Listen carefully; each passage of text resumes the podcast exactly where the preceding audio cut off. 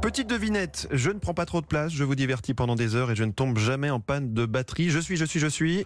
Un roman de poche. Gagné Bonjour Victor Delande. Bonjour François. Aujourd'hui, vous nous avez apporté un polar, ça s'appelle Sœur et c'est signé Bernard Minier. Oui, on est en mai 1993. Deux sœurs, Alice, 20 ans, et Ambre, 21 ans, sont retrouvées mortes sur les bords de la Garonne, près de Toulouse.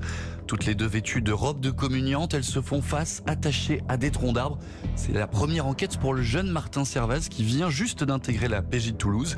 Il va croiser la route d'Éric Lang, auteur de romans policiers connus et par les deux victimes. Le dénouement de l'affaire va laisser comme un sentiment bizarre à ce jeune flic, un gros, gros doute.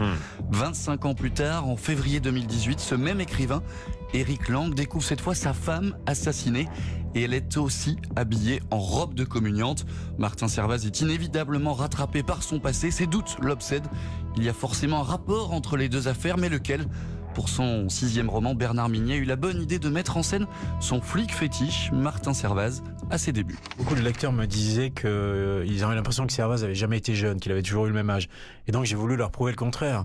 Et là, on a en effet un Servaz débutant qui fait toutes les erreurs que peut faire un débutant qui entre dans la police, qui est aussi euh, qui a un mentor qui s'appelle Kowalski, qui est une espèce de, vieux loup de mer, de, type assez impressionnant, assez brutal.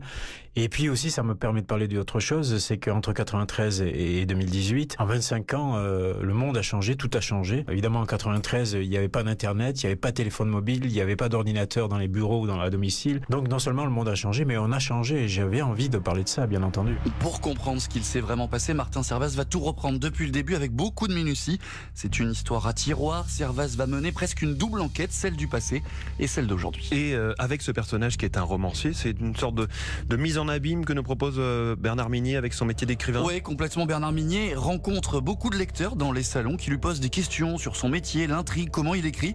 Il a eu envie de tenter le coup, de se lancer comme il nous l'a confié. Depuis longtemps, je réfléchissais à ce lien qui, unit un, un auteur à son lecteur, et je dis bien sans passer parce que chaque lecteur, quand il lit, est seul avec l'auteur, avec la voix de l'auteur. Et donc, ça crée un lien très intime, très direct. Et il y a aussi ce phénomène des fans qui parfois euh, déborde un peu le cadre euh, simplement de la lecture et de la littérature et, va bien au-delà. Et je voulais parler de tout ça, et évidemment avec un auteur qui a une œuvre amorale, puisque souvent le mal l'emporte sur le bien, qui est quelqu'un de très trouble, très mystérieux. Mais je voulais ce, ce genre de personnage et je voulais parler évidemment de mon métier, parce que au fond, vu de l'extérieur, l'écriture est une activité tellement mystérieuse. Un peu plus de 500 pages qui s'avalent à une vitesse folle, une enquête sinueuse, des mensonges, des coups tordus, des rebondissements et une formidable scène de garde à vue, 60 pages à couper le souffle. Mmh.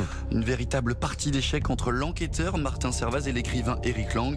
Bref, si vous aimez les romans à suspense, les romans noirs, vous allez passer un très très bon moment. Et on rappelle le titre de ce conseil lecture du jour, Sœur de Bernard Minier, c'est aux éditions Pocket.